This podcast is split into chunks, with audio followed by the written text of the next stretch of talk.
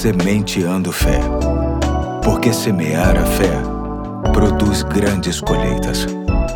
Hoje é sábado, dia 6 de novembro de 2021. Aqui é o pastor Eduardo e é com alegria que termino esta semana compartilhando contigo mais um ponto da série Combatendo as Preocupações. E a referência bíblica de hoje está em Provérbios 13, 20, que diz: Aquele que anda com os sábios será cada vez mais sábio, mas o companheiro dos tolos acabará mal. Para nossa reflexão, com base no versículo que li, quero ler um texto de Carlos Novaes que diz assim: Ninguém em sã consciência duvida do papel que as influências exercem sobre o nosso comportamento pessoal. Sabemos que as más influências podem gerar mais ações ou mais condutas e que as boas influências promovem posturas mais virtuosas, motivam as ações benéficas, os gestos adequados.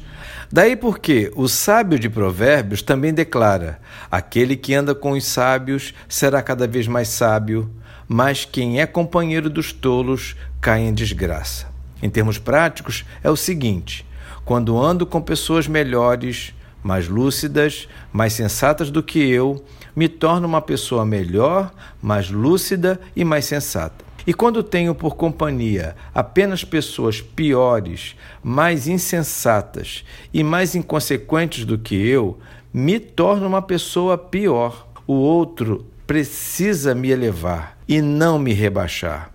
Por isso, é muito importante saber escolher as companhias, os amigos e os agentes de influência.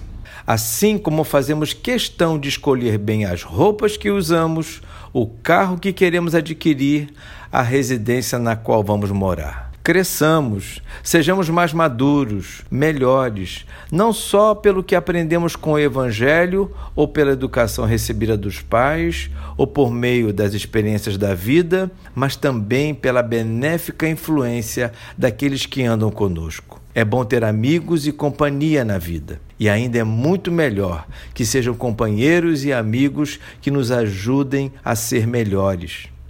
Assim, digo eu, teremos bem menos preocupações nesta vida. Que verdadeiramente sejamos mais seletivos em termos de influência, pois ela sempre afeta a nossa visão da vida, seja para melhor ou para pior. Vamos orar por isso? Senhor Deus, nos ajude a termos sabedoria ao escolhermos as pessoas que hão de nos influenciar em nossa caminhada. Que as nossas companhias sejam bênçãos do Senhor te pedimos em nome de Jesus. Amém. Hoje fico por aqui e até segunda, se Deus quiser.